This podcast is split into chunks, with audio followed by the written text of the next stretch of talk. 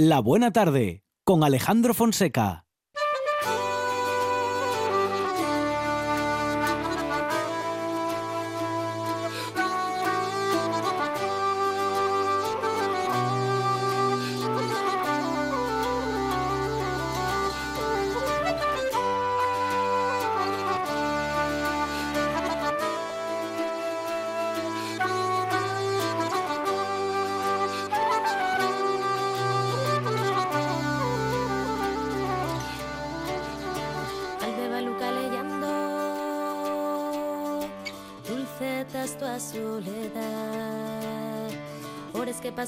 Pasen descalces sorrises muertes na ciudad alborada de algún brano vives nun tiempo mellor señalda de unos huellos. Güey, mira ese otro color. Promesas eternas, caricos nel alma Sueños de otra vida, forgases en un instante Y a la rume les caezu Nel viento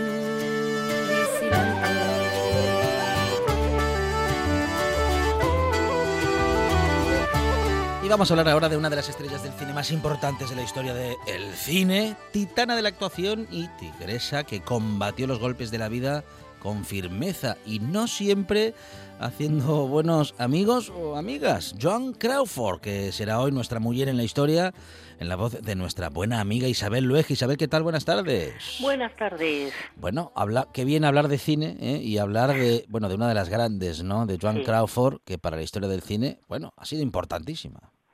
Eh, Joan Crawford, eh, si tú dijeras eh, cualquiera, mencióname una estrella. Estrella, concepto, estrella de toda la vida y como debe de ser. Tú de- de- te saldría Joan Crawford. Tres, cuatro más, pero eh, mm, ella por encima de todo. Eh, Joan Crawford es el prototipo de estrella eh, pura y dura. Y dura en su caso es un calificativo muy a tener en cuenta. Ah, Eh, eh, es este- una- este- que estéticamente ya daba pistas porque tiene una bueno tiene- tenía una mirada y eh, una, es. Estéticamente ella cultivó siempre. Mm, mm. eh, a- a- eh, partimos de la base de que era una mujer pequeñita, medía metro sesenta aproximadamente. Sí. Pero eh, la proyección que ella daba de sí misma a base de esa estilización de la figura y de la cara, sobre todo, una mujer de, rango- de rasgos angulosos, rasgos muy duros, muy marcados, cincelados prácticamente, esos ojos enormes, la boca, sobre todo en ella el, el, eh, es la boca, esa boca roja, eh, grande, marcadísima, eh, era, era, pues eso, era una característica eh, suya que la acompañó, eh, y eh, la acompañó y a medida que además se fue haciendo mayor, lo vemos en películas, por ejemplo, como Johnny Guitar, eh, eh, es, es, eh, ya la agudiza más, incluso es casi como eh, un poco esperpéntico incluso. Ella se empeñaba mucho en cultivar una imagen de mujer dura, eh, desagradable. Ajá. Eh, ¿Era mm, Joan Crawford una buena persona? Mm, creo que no. Era una grandísima estrella, nadie Sí. le negaba, todo el mundo, tú le preguntabas a cualquier actor que hubiera trabajado con ella, incluso todo el mundo la calificaba, es una estrella, es una diosa, pero como persona no. Mm, bueno, bueno. Hace poco fue muy popular en nuestras pantallas la serie Fed, que reflejaba Sí. la rivalidad entre John Crawford y Betty Davis. Davis. Durante la grabación de ¿Qué fue de Baby Jane? ¿Qué fue de Baby Jane? Efectivamente, ¿Qué ellas se llevaban a matar. Sí. Eh, mm, bueno, claro, eh, se acusaban mutuamente de ser las peores personas del mundo. Ujú. Eh, en- fin, entre Beth Davis, eh, que también tenía lo suyo, y ella, pues, a ver, apuesta. Ellas de, de- de- de- a ver, la película, el rodaje de esa película de Robert Aldrich, que es una película que, bueno, está ahí para los restos.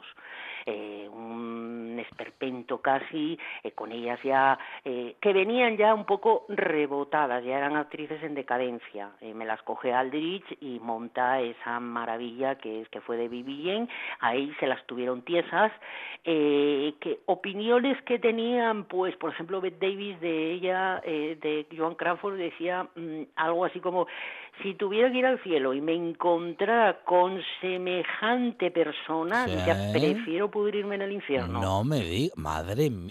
pero- Ese era el nivel viperino que gastaban entre ellas. Porque hay que decir que eh, Joan Crawford tenía una lengua que era vitriolo puro. Mm, Eh, eh, yo, eh, Davis no se quedaba atrás tampoco, ¿eh?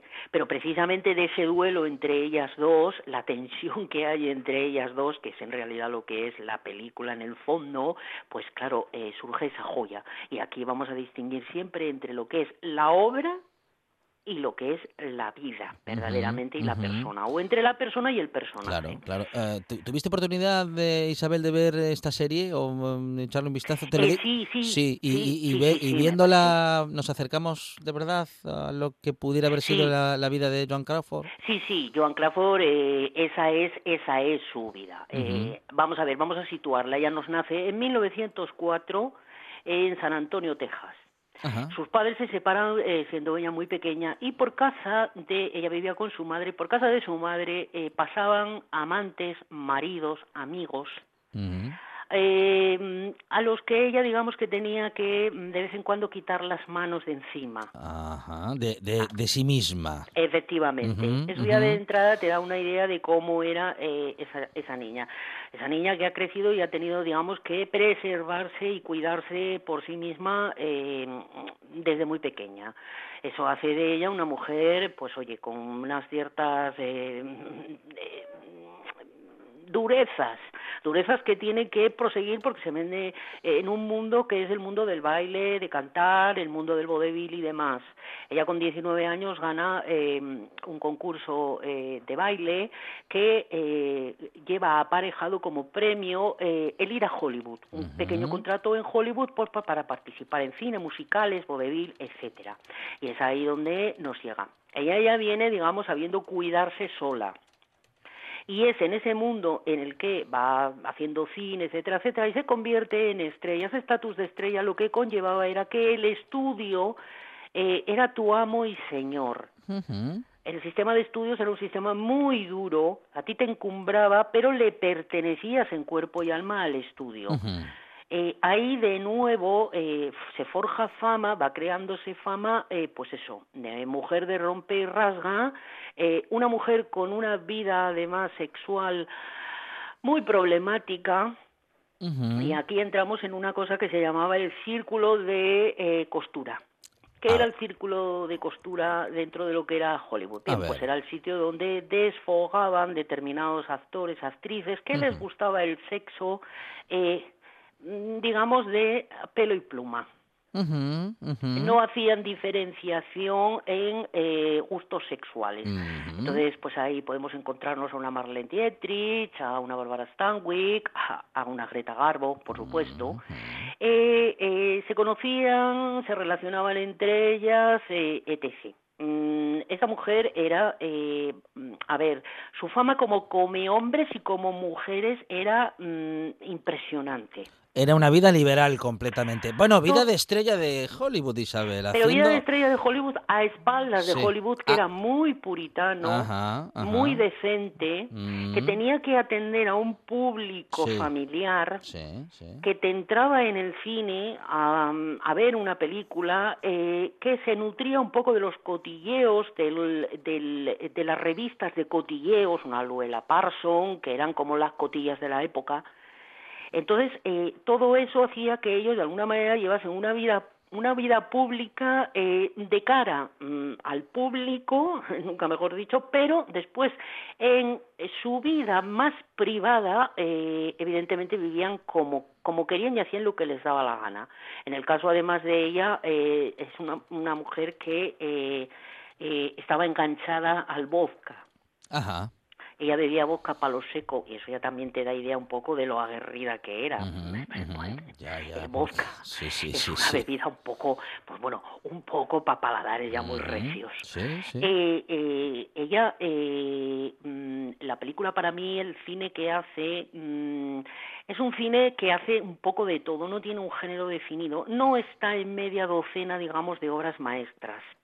Y si nos damos cuenta, Johnny Guitar, por ejemplo, y eh, ¿Qué fue de Baby Jane? Son películas ya un poco crepusculares, cuando ya ella es mayor. Eh, eh, eh, era más importante su estatus como estrella, yo creo que el cine que verdaderamente hizo. Eh, con la salvedad que, de una película que a mí eh, yo la adoro y por la que tuvo un Oscar, que es Alma en Suplicio. Eh, Mildred Pierce. Ahí ella obtiene un Oscar y además es curioso porque es una película donde no es lo que esperas de ella, porque es todo lo contrario. Ahí ella es una madre absolutamente abnegada, sufridora, es un melodrama tremendo, donde la que eh, es una borde y una desagradecida y una desagradable es su hija, Mm. eh, etcétera, etcétera. Es una película muy extraña para ella eh, la vida privada de, de esta mujer, bueno, la vida privada pública, la vida que se conoce, son, pues, por ejemplo, sus cinco matrimonios, entre otros, pues con Douglas Fairbanks Jr., Sí. eh, bandarras eh, de toda la vida, el abuelo de nuestra Drew Barrymore, eh, varios actores más, y eh, su último marido era el presidente de la Pepsi-Cola. Eh, se casa con él en el 55 y en el 59 se queda viuda. Y eh, eh, llega como a heredar el cargo de él y se convierte en una ejecutiva, una mujer de negocios. Ahí hay que ser también, y pertenece a lo que sería, bueno, pues ese club masculino muy exclusivo eh, de hombres de negocios. Y ahí ella se bandea perfectamente y se hace un nombre y una reputación como mujer de negocios. Estamos hablando de los años, de finales de los 50, del año 59, donde había que tener muy bien puesto para eh, eh, eh, estar en ese mundo y estarlo con un cierto, con un cierto nivel. Y ella lo consigue. Era una mujer muy extraña, una mujer con unas costumbres, eh, pues desde que era compulsiva con su higiene, a que, por ejemplo, era tan supersticiosa y tan especial como que solamente se fumaba el primer cigarrillo de cada cajetilla. Solo el primer cigarro y el resto, Solo el primer cigarrillo de cada cajetilla. el resto se lo daba al productor. Era increíble. Y, por ejemplo, ella, nada más levantarse, lo primero que hacía por la mañana era coger eh, eh, hielo y restregárselo por la cara. Vaya, por Pues supongo que por refrescar la por cara, refrescar mantener la la, cara tersa. del vodka. Ah, por, por- claro, sí, para mm, No, no, eso, eso luego el Para- que le sobraba para- probablemente se lo echaba. para activar la circulación, claro, puede ser. sí, Efectivamente, era sí. una mujer que tenía ese tipo de ese tipo de costumbres. Eh, luego, por ejemplo, eh, pues bueno, eh, todos sabemos que adoptó cuatro niños.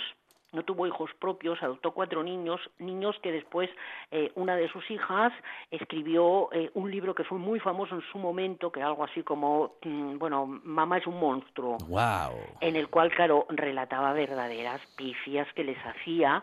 La mujer no tenía una vena maternal, cosa que por otra parte me parece muy bien.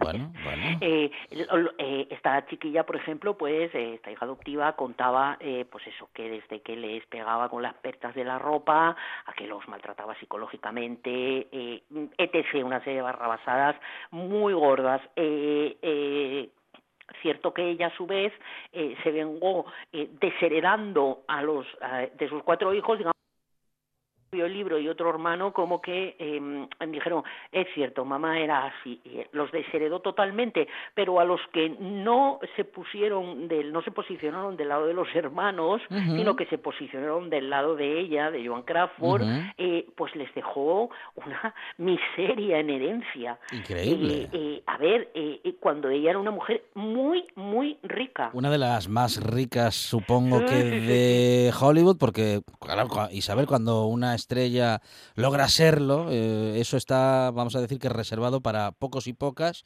y los que llegan son, en fin, como dice, bueno, obscenamente ricos, ¿no? Eh, ella era muy rica pero era muy tacaña ujú. Muy, muy, muy, muy tacaña.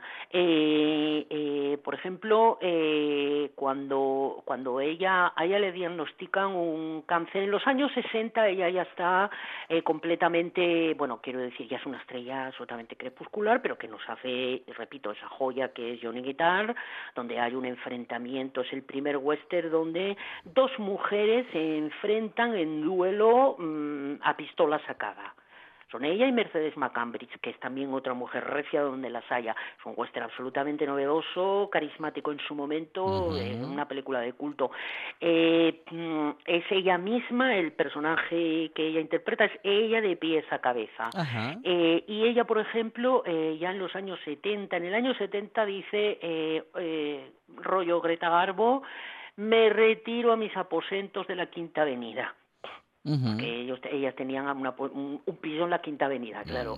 Y entonces ahí ya está enferma, ya le han diagnosticado un cáncer de páncreas, sigue dándole a la botella a base de bien y en el lecho de muerte asistida eh, por una criada fiel de las de toda la vida, a la que oye que está rezando por ella y todavía levanta la cabeza y le dice algo así como, maldita sea, no te atrevas a pedirle a Dios que me ayude.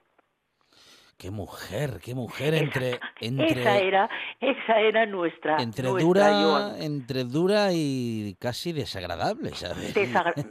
sí, absolutamente. Mm, Pero esto mm. es un poco como decir, eh, vamos a ver, pongámonos en el papel de Alfred Hitchcock. Alfred Hitchcock es un gran, grandísimo director de cine, sí, eso y mucho más. Claro. buena persona, no. Mm, uno de los grandes creadores, hombre, uno de los que inventó muchas de las cosas que a partir de entonces empezaron a hacer en el cine, ¿no?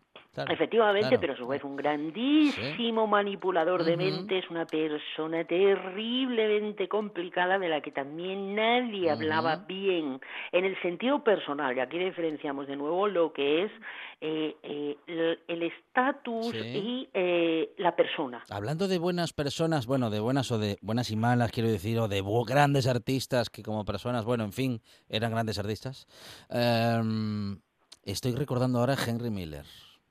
Ah. Ahí, estamos de, ahí estamos de nuevo. Eso es para otro, eso es para otro día, Isabel, porque estoy, estoy recordando, mm, en fin, a Arthur Miller y sobre todo, sobre todo, a la pobre Marilyn. Bien, la pobre Marilyn, mira, ahí la tienes también en unas confesiones eh, que le hacía el psiquiatra, vendida mía, mandaba muy desorientada por la vida, muy perdida, eh, muy falta de cariño, y en una de las conversaciones con su psiquiatra eh, grabadas, eh, habla precisamente de su relación con Joan Crawford. Sí, sí. Ah, mira. Sí, sí, sí. Ah, mira. Había, eh, eh, Bette Davis, eh, decía de nuevo Bette Davis, claro, que era también muy grande, eh, decía sobre, sobre Joan Crawford que eh, había conocido a todas las estrellas del mundo, bíblicamente hablando, a excepción de la perrita Lassie. Bueno, bueno, bueno, bueno, esa es una historia que hay que contar otro día, Isabel, ¿eh? la, que, hay mucho, la que quiero decir, eh, a ver, a mí eh, Joan Crawford, quiero decir, pertenece además a una época y es una mujer que a mí eh, me parece maravillosa, maravillosa. para vivir con ella, para tratarla, quizás no, pero para conocerla y conocer su mundo me parece apasionante y es una época, es una época maravillosa porque es una época donde se vive mucho, digamos que se trampea mucho con, con la vida personal, con tus gustos sexuales, con una serie de cosas que no están bien vistas, pero que tú te acostumbras que te acostumbras a mm, trampear con ellas para salirte con la tuya y hacer lo que te da la gana en el fondo. Y tanto fue así que la propia Joan Crawford logró algo, bueno, poco habitual, sobre todo para las actrices, que es el poder haber conseguido papeles, eh, bueno, cuando ya, ya era mayorcita, Isabel. Sí, Sí, sí, en el caso de ella, como en el caso bueno de Bette Davis, nos acordamos de aquel anuncio que Bette Davis nada menos tuvo que poner de actriz madura con unos Oscars. Se, se ofrece para trabajo cinematográfico. Ella en los años 60, por ejemplo, hizo mucho cine de serie B eh, eh, películas que eran como de serie B de terror, de terror y de, bueno, thrillers y demás. Llegó incluso a eh, trabajar para Spielberg, un Spielberg jovencísimo, eh, la llama le suplica que por favor haga un piloto para una serie de televisión que tenía en mente, que ya llegaba a grabar y que, bueno, no sé si se estrenó o no llegó a estrenarse.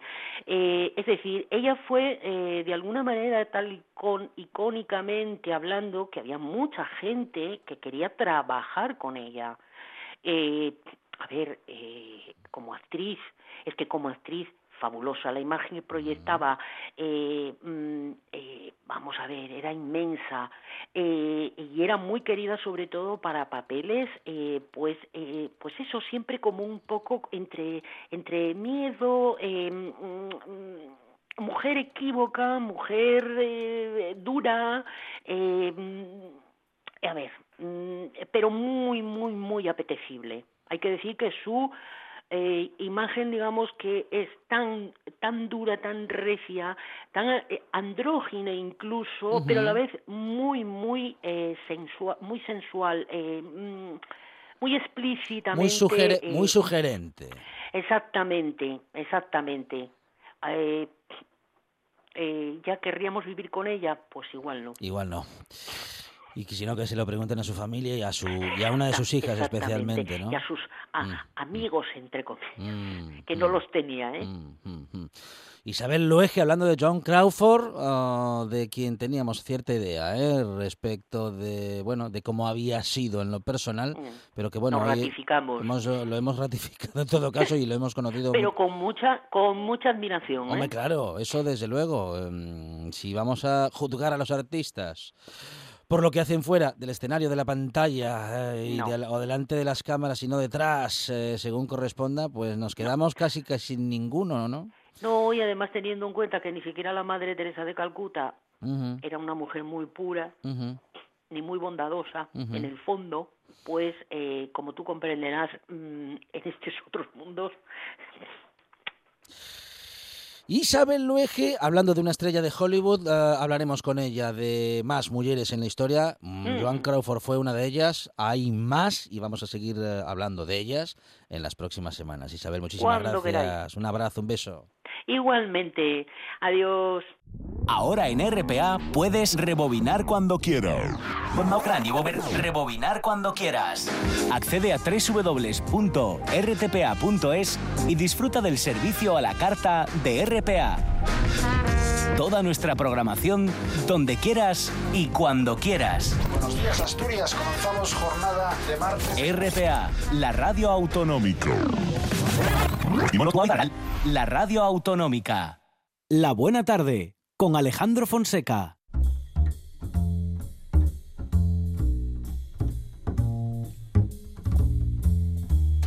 Coffee time. My dreamy friend, it's coffee time. Let's listen to some jazz and rhyme and have a cup of coffee.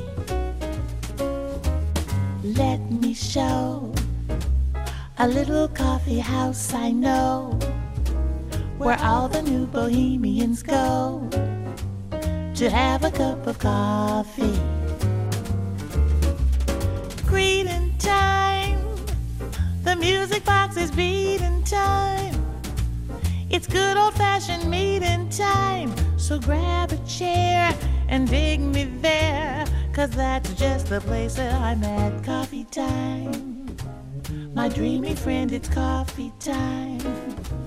Let's sing this silly little rhyme and have a cup of coffee. Es a la besa de Oquendo, aunque gijonesa de adopción y una mujer todoterreno que tiene una gran habilidad en todo, pero sobre todo en el mundo de las letras. Verónica García Peña, ¿qué tal? Buenas tardes. Buenas tardes. Nada menos que finalista del premio Planeta, una de las agraciadas con esta distinción de entre las 634 personas que se presentaron al premio. Háblanos de cómo gestaste la Isla de las Musas. Bueno, La Isla de las Musas es mi última novela y se gestó un poco... Es algo que me ha ocurrido con las dos últimas. Se gestó en sueños. Ajá, ah, sí. Sí, el primer capítulo lo soñé prácticamente entero. Entonces, cuando me levanté dije, bueno, esto tengo que, tengo que construirlo, tengo que bueno. enfocarlo. Y entonces eh, así nació La Isla de las Musas. Fue como un sueño pesadilla, porque la, la novela es de misterio y terror. Entonces es un poco sueño pesadilla. Y, y así, así nació. O sea, a partir de esa primera idea, de ese primer sueño, fui creando el resto de la trama.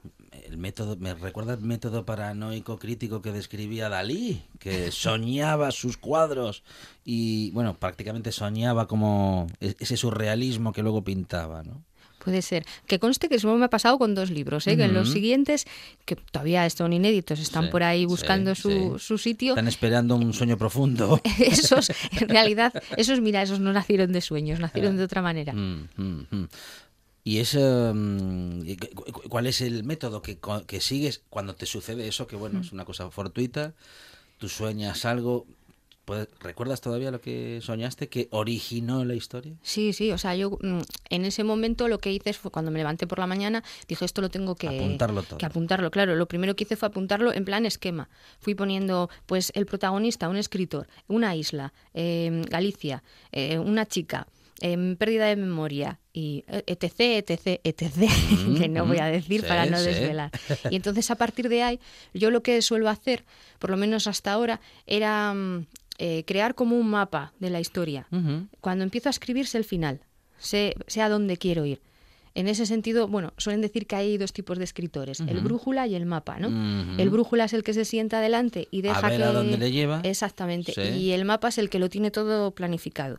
Pues esas novelas estaban perfectamente planificadas. Planificadas porque vamos a decir que tú conocías el final. O Sí. sabías cómo quería Sí, sí. que tu historia acabase. Eso es. Yo en, en esa historia yo tenía muy claro cómo tenía que acabar.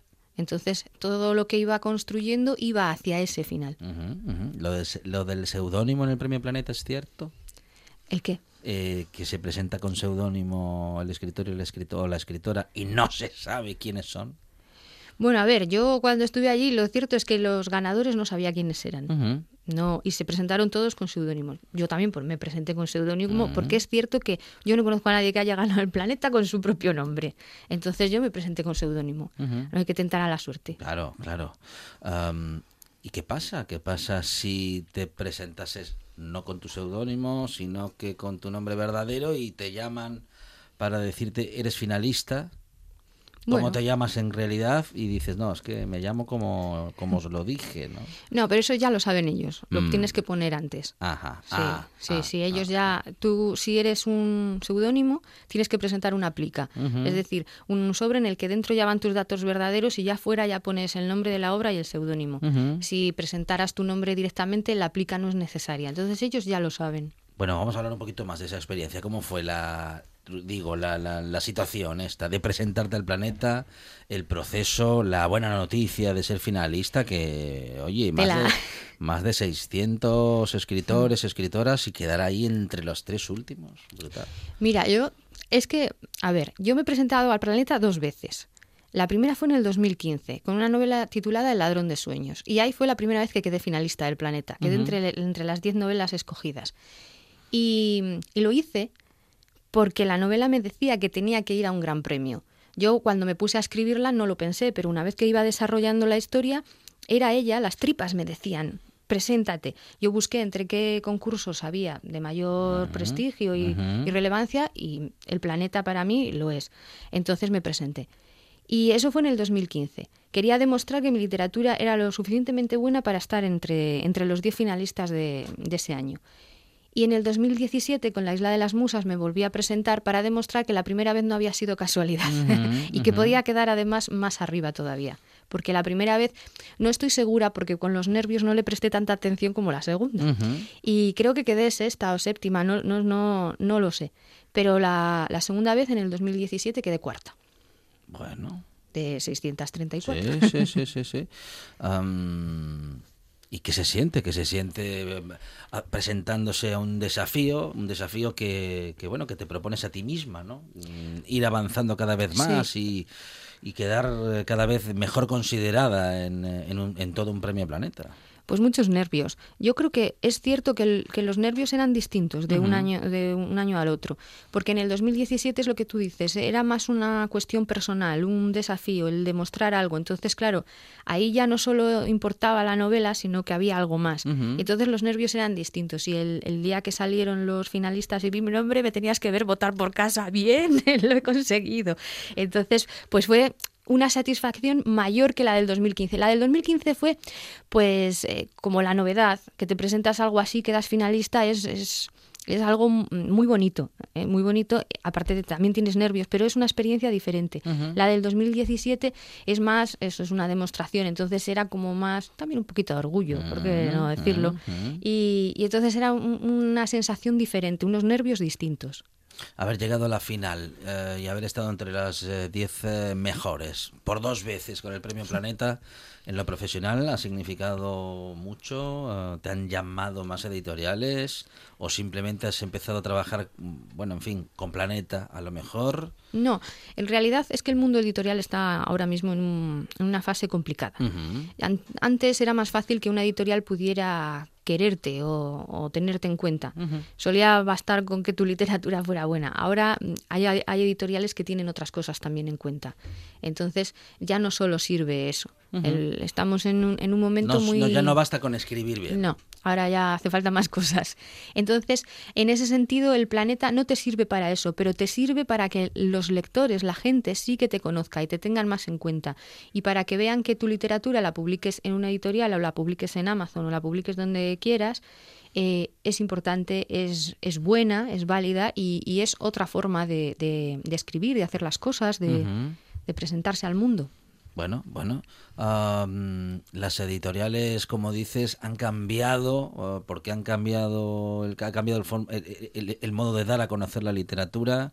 Otra vez, eh, otra vez hablando de redes sociales, otra vez le echamos la culpa a las redes sociales o, o No lo sé si no son las redes eso? sociales. No, yo creo que en parte es porque mm, el libro se ha convertido en un en un objeto de consumo. Ya no es como antes que tú cogías un libro y en el libro esperabas encontrar una historia, daba igual el tiempo que tardaras en leerlo, era era diferente. Ahora es como la gente quiere leer o algunos, algunos quieren leer y quieren leerlo ya y todo rápido y todo esto y venga a otro y a otro y, y luego aparte que cada vez hay muchísimas más novedades, los libros están menos tiempo en circulación, eh, hay una distribución muy feroz en ese sentido. Yo me imagino que esto los libreros te lo podrán explicar mejor, pero eh, yo creo que, que se trata de eso, de que el libro muchas veces eh, ha dejado de ser un libro y ha pasado a ser un objeto de consumo como puede ser cualquier otro objeto que, que pensemos, no sé, un bolígrafo, por Sí, poner un ejemplo sí. tonto. Ujú. Algo parecido nos han comentado muchas veces en esta buena tarde quienes hacen cine. Que nos acercamos a las salas de cine, pues como quien va a comprarse una chaqueta, ¿no? Es decir, eh, lo, A lo pon- que lo- caiga. lo ponemos en el mismo en el mismo paquete, ¿no? Sí. sí, yo sí lo creo y creo que además eso también se ve mucho en, en el tipo de críticas que hoy en día se hacen, tanto a, a las películas o series como a los libros.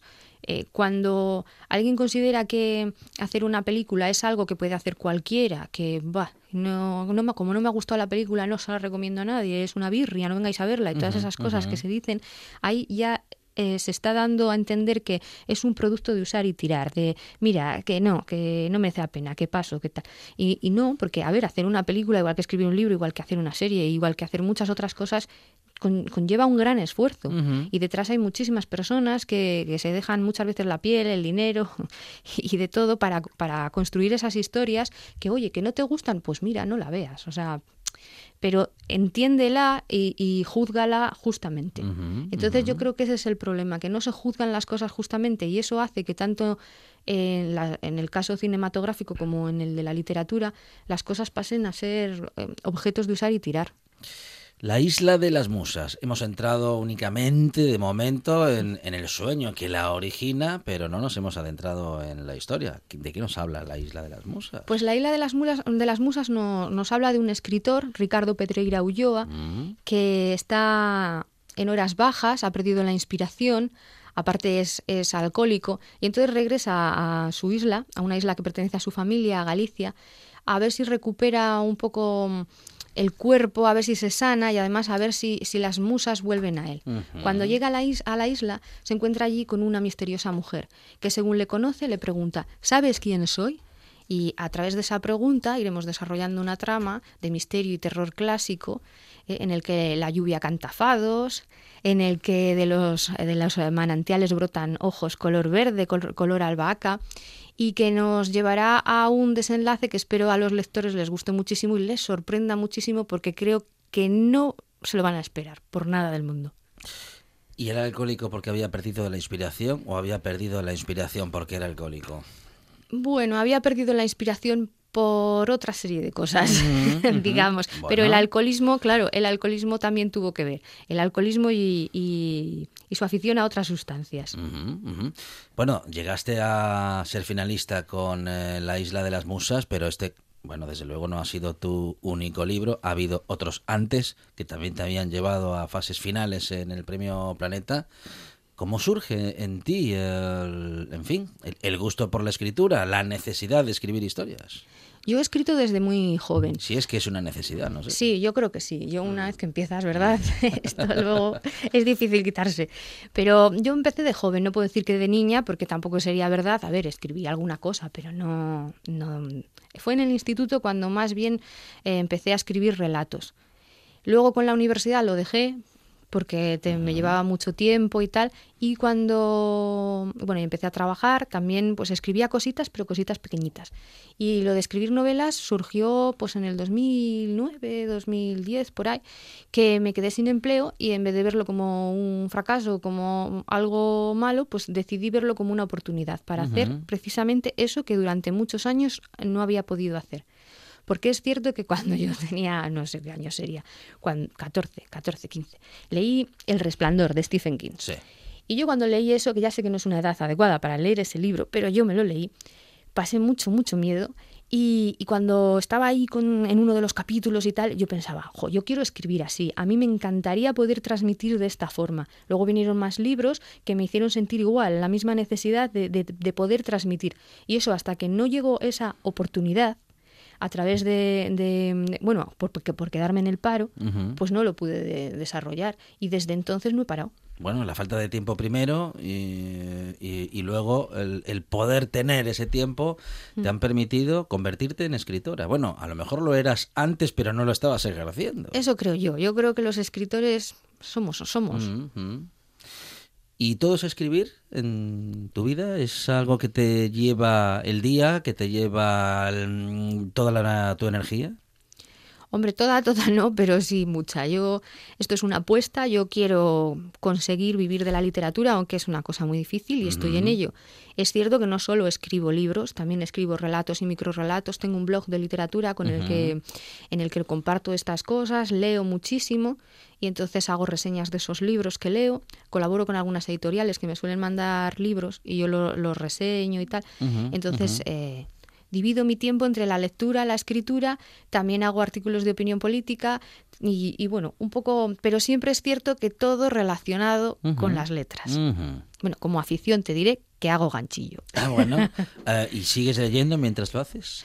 No, no, no. no. No, ahí aprovecho y veo series, veo la tele, oigo música. Siempre has leído mucho. Sí, eso es verdad, sí.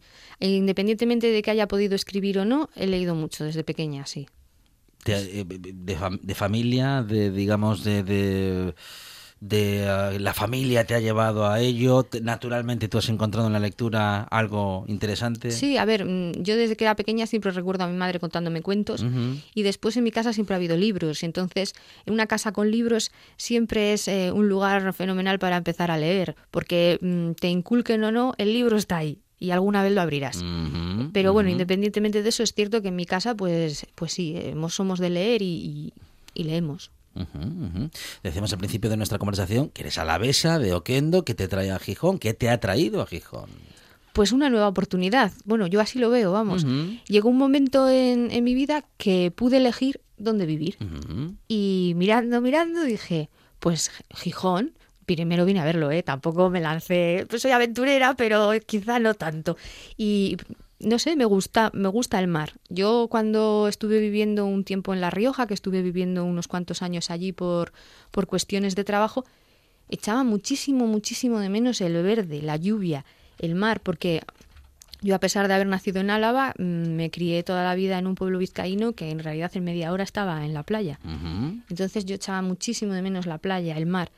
Y eso aquí lo tenemos. Ujú. Si es que solo me tengo que dar un paseo, por favor. O sea, es lo que querías era algo en el litoral. Sí. Si es que en el fondo Gijón es como... A ver, espero no ofender a nadie, ¿eh? pero es como San Sebastián, Ajá. pero más guay, porque es mucho más cercano y Mm, más... mm, mm. no sé, yo me siento muy a gusto. He encontrado mi sitio. Bueno, ¿dónde está la isla de las musas? En Galicia. ¿Por qué en Galicia? A ver. Porque yo estuve varias veces allí, en, en las CIES en concreto, y me gustaron muchísimo. Entonces, cuando yo soñé el primer capítulo de la isla de las musas y visualicé una isla, la, la que yo visualicé era una de las islas CIES. Y aunque no se puede decir que la isla es exactamente esa, porque va- es producto de imaginación, se podría decir que sí que hay cierta similitud. Galicia también tiene para ti un bueno pues eh, una cuestión emocional te, te inspira ese lugar o, Hombre, o- es o que- solamente las islas No, Galicia, Galicia es un sitio muy chulo, eh, es muy bonito y sí que inspira. Y bueno, luego es cierto que es que las Islas Cíes en concreto son una maravilla, es una pasada. Yo fui antes de que se masificaran, además. Entonces era, era maravilloso estar allí. Y salvo por las gaviotas, ¿eh? que son unas psicópatas, las gaviotas de las Cíes, en serio. Yo te juro que estábamos allí en la toalla, fuimos a bañarnos y tuvimos que volver porque esas gaviotas saben abrir cremalleras. Te lo juro, es verdad, no me lo invento. Y, y bueno, a ver, que me voy. El, que, las, sí, que, que las Islas Cíes son una pasada y Galicia lo es. Yo las veces que he estado, sí que es, tiene como un, un aura, un misterio, un misticismo que sí que te invita a escribir sobre ella y, y estar y volver, no sé. Además, hace muchos, muchos, muchos años, cuando era muy joven, hice el Camino de Santiago y todo. Llegué ahí en bicicleta a Santiago. ujú. hiciste el camino en bicicleta Sí. ¿Hubo, alguna algún cambio en ese en ese viaje hubo algún encuentro Era muy joven. No, no, no. Fue Mm. más bien una cuestión de vacaciones. Ajá. Y también, bueno, yo- lo mismo que con lo del planeta, yo soy muy cabezota y me gusta demostrar las cosas. Y basta que me dijeron que no iba a ser capaz de hacerlo Sí. Para que me empeñaran a hacerlo más todavía. ¿Y a quién estás demostrándole cosas cuando quieres hacerlo? Bueno, a veces a mí misma, sobre todo.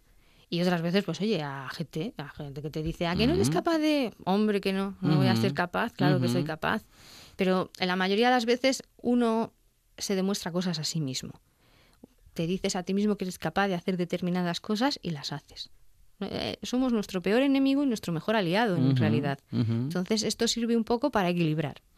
¿Se puede vivir de la escritura? Bueno, mm, depende.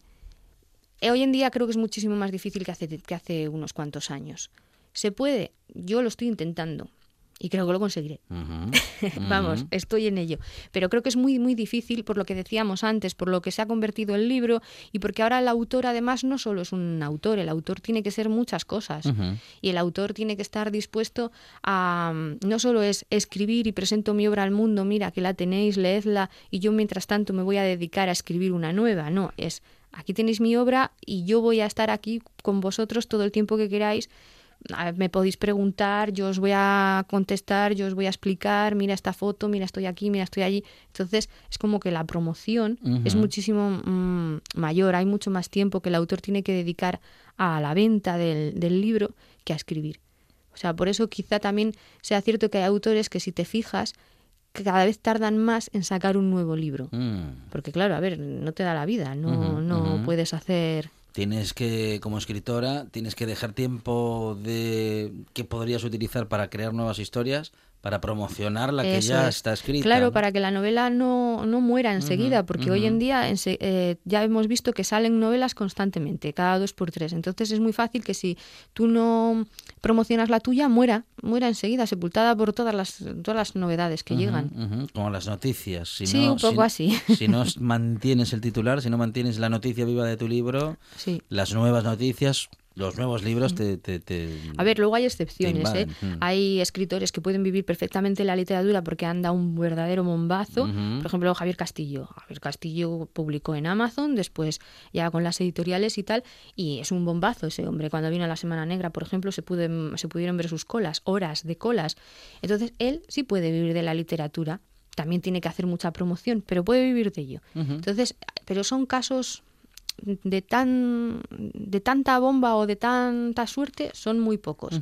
El resto de gente que quiero cre- no sé, yo quiero pensar que así es, que lo consiguen a base de, de, mm, de trabajo, constancia, que no quiero decir que Javier Castillo no trabaje. Sí, pero sí. quiero pero en lo suyo ha sido como más suertudo. Ha sido el más suertudo. suerte, sí, sí. Y, y lo de los demás quizás sea más pasito a pasito, poquito a poco. Bueno, eh, ¿son muy cansadas las promociones o son más cansinos los críticos? Bueno, mira, yo en este caso, como me autopublico en Amazon, sí. pues en es- la promoción es, es fácil, es, es sencilla, porque pues eh, vengo a, a- a entrevistas o voy a algunos actos y tal, pero es, es un- mucho más, más sencillo porque yo me organizo, o sea, y no, no es tan, tan, tan cansado como lo que hacen las editoriales. Lo de los críticos, bueno, pues de todo hay. Como, como en todos los sitios. Era lo que te decía antes. Yo creo que a veces quizá hay gente que no valora el libro como lo que es y que deberían de valorar el libro como lo que es. Hombre, yo ya que estoy aquí sí que voy a aprovechar para decir que las personas que nos autopublicamos en Amazon o en otro tipo de plataformas, no quiere decir esto que no seamos lo suficientemente buenos para publicar en una editorial, sino que a veces no se dan las circunstancias, bien por la editorial o bien por el autor, eh, para que lleguemos a un acuerdo y publicar con ellos. Y eso no quiere decir que la literatura que uno ofrece sea mala. O sea, la idea mm, que muchas veces se lanza de que la- eh, por autopublicarse uno, eh, la literatura que vende es mala, creo que es un error. Porque eh, si nos fijamos, por ejemplo, en la música, hay miles de músicos que se autogestionan y se autoeditan sus discos. Y no lo juzgamos Y igual. no se les juzga, no se les dice nada. No veo yo a nadie criticando a Lenny Kravitz porque se haga sus propios discos en su propio sello discográfico. Pero sí se hace con la literatura, hay una doble vara de medir. Entonces eso a mí no me parece justo. Con esto no quiero decir que, que no haya gente, o sea, que no haya mala literatura en la autopublicación. Ni que Lenny Kravitz sea demasiado bueno ni demasiado Eso malo, es, ¿no? Pero tampoco lo hay, Mm. eh, pero también lo hay en la Mm, tradicional. Entonces ujú, creo que ambos tipos de publicación son perfectamente compatibles. De hecho, yo, por ejemplo, porque me, me autopubliqué, no renuncio a publicar en una editorial. Simplemente no hemos llegado todavía a ese punto. Y entonces, eh, en ese sentido, respecto a lo de los críticos, ahí sí que les diría que, por favor, antes de lanzar sus críticas, se parasen un momento a pensar si, si es justo que a alguien, por ser autopublicado, se le mida con una vara de medir muy diferente al que le publica una editorial. Porque a veces no es tanto la calidad literaria como otro tipo de cosas, lo que se valora, vamos. ¿Hay que hacer mucha promoción para llegar a la final del planeta o simplemente hay que escribir bien? Yo creo que solo hace falta escribir bien, porque para llegar al- a la final del planeta nadie na- nadie sabe que te has presentado, nadie sabe que esa obra existe porque tiene que ser inédita. Entonces tú la escribes, la registras y luego la mandas y esperas. Y, y no, y no dices nada a nadie, porque además yo soy muy supersticiosa y entonces no digo nada a nadie por si acaso eh, se estropea eh, el asunto. Entonces, eh, no, promoción no ninguna, quizá después, pero Ujú, previo no. Dices que eres supersticiosa, luego mm, se me ocurre pensar que a lo mejor como escritora tienes eh, manías de esas que mm, te ayuden a que las cosas salgan bien. No, manías como tales no. A ver, es cierto que me molestan mucho los ruidos. Me molestan mucho los ruidos, los llevo bastante mal, tiendo a encerrarme porque pues me molesta, ¿no? ¿Y qué le vamos a hacer? En ese sentido sería la única manía que tengo. El resto no, no tengo manías. Mm, No. mm, mm. no puedo escribir con música, pero ni con clásica, pero porque me distraigo. Es una cuestión de distracción. No puedo corregir con música clásica o releer, pero lo que es escribir no, no puedo. ¿Cuánto corrige sus textos, sus libros, sus creaciones Verónica García? Mucho, muchísimo, hasta aburrirme a mí misma. Y De esto que ya al final dices, hombre, por Dios, claro, te has leído tu propia historia tantas veces que, que dices, esto ya me aburre, vamos, aburre a los muertos. Hasta ese punto. Y Sí. aún así se escapan cosas. Y es ¿eh? posible porque, claro, cuando, como bien dices, cuando ya has leído tantas veces tu historia y la has corregido, La mandas a un profesional. ¿te suena, no te suena un poco todo a, bueno, en fin, todo a lo mismo? A, Sí. a- allá no voy a encontrar el cómo depurar más este texto, ¿no? Sí, entonces yo lo que hago es mandársela a un profesional, a un corrector profesional, que me, que me ayude. Porque lo que dices, al final llega un momento en el que tú te aburres a ti mismo y, y hay muchos fallos que se te pueden colar. Entonces, de esta forma, más ojos ven más cosas. Y además así queda aniquilada. Y eh, el corrector o correctora profesional um, se ocupa de la estructura, se ocupa de la gramática. Es ortotipográfico y, y a veces de estilo, depende de lo que tú le pidas. Principalmente ortotipográfico, para que no se te cuelen ahí fallos de orto- de ortografía, que se nos cuelan, ¿eh? que es que Claro. hay algunos muy puñeteros.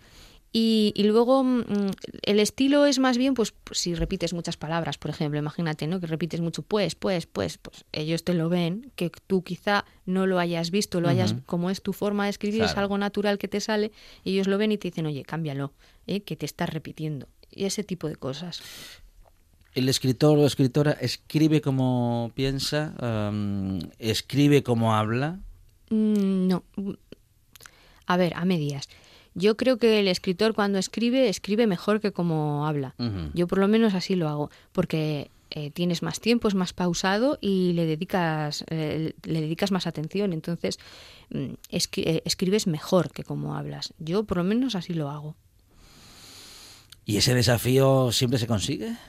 ¿Cuál de ellos? El, el de, Porque tengo muchos. El de, el, de, el de escribir mejor de lo que una, eh, bueno, vamos a decir que escribe hablando en la vida normal.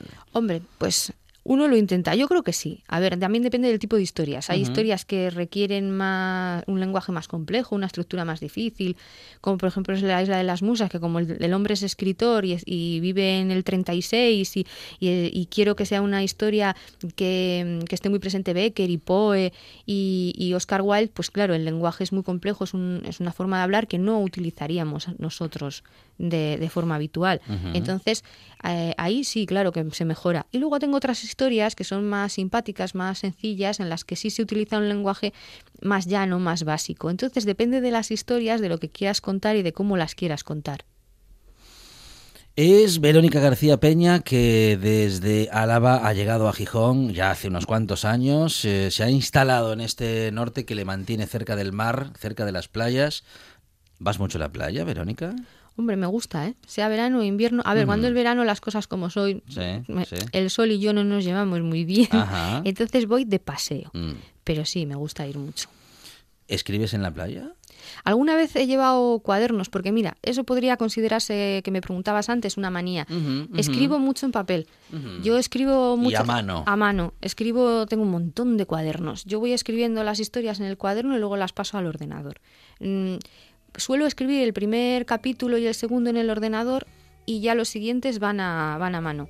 Y el final otra vez al, al ordenador. ¿Y no te pasa lo de Mariano Rajoy, que no entiendes tu propia letra? Alguna vez me ha pasado, pero Sí. porque he tenido que escribir, mira, como dices, en la playa o en algún sitio que est- estás escribiendo un poco incómodo y entonces la letra sale un poco torcida.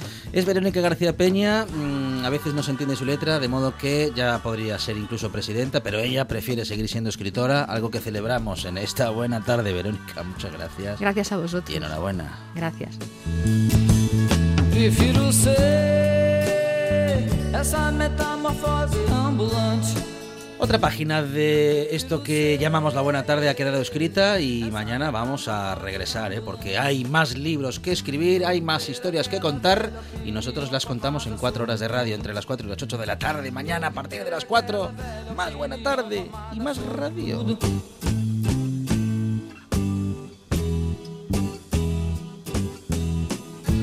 Eu quero dizer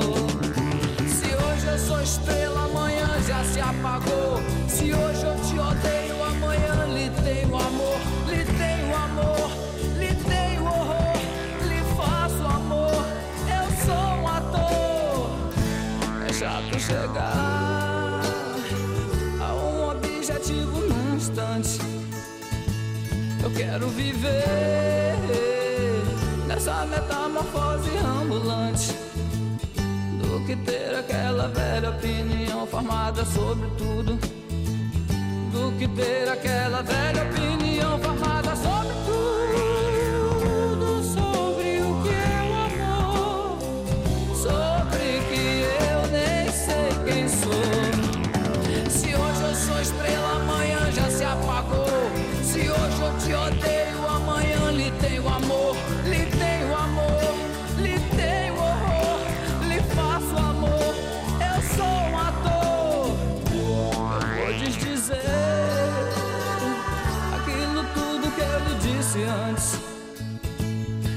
prefiro ser essa metamorfose ambulante do que ter aquela velha opinião formada sobre tudo. Do que ter aquela velha opinião formada sobre tudo. Do que ter aquela velha opinião formada sobre tudo. Do que ter aquela velha, velha, velha, velha opinião formada sobre tudo. Do que ter aquela velha opinião formada. so before you ever.